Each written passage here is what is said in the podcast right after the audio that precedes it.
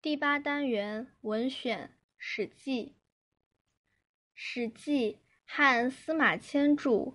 司马迁字子长，龙门人，生于公元前一四五年，卒年不详。司马迁的父亲司马谈，汉武帝时任太史令，学识很渊博。他曾立志要写一部史书，但没来得及动笔就死了。司马迁继承了他父亲的遗志。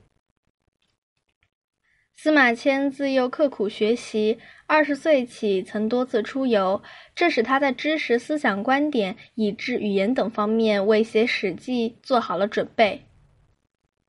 他三十八岁时继任太史令，动手整理史料；四十二岁时开始写《史记》。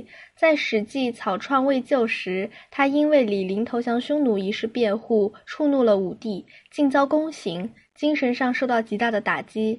出狱后任中书令，他用主要精力继续写《史记》，一直到死。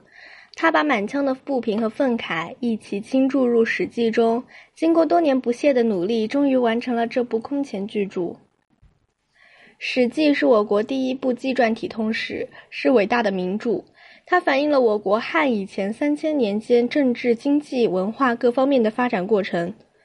司马迁继承并发展了汉以前各种史书的优点，建立了全新的体系。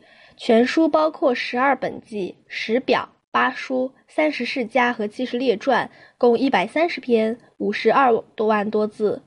其中有几篇由西汉楚少孙修改和补充。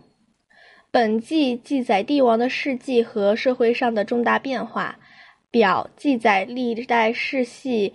列国关系和官职更迭，书记载典章制度、天文地理等；世家记载王侯外戚的事迹，列传记载事迹可传或形状可叙的人物。其中本纪、世家和列传是优秀的传记文学，有着高度的艺术成就和深刻的思想内容，对我们今天认识封建社会的本质有一定的帮助。司马迁作《史记》，善于突出人物性格特征，通过人物的言行来表现人物，所用语言生动形象、繁简得当，往往只用寥寥数语，就使读者如见其人、如闻其声。司马迁在运用口语上的努力也值得注意。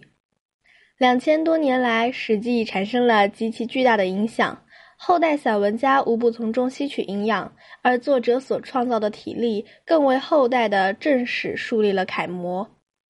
历来为《史记》作注的很多，现在最通行的是所谓三家注本。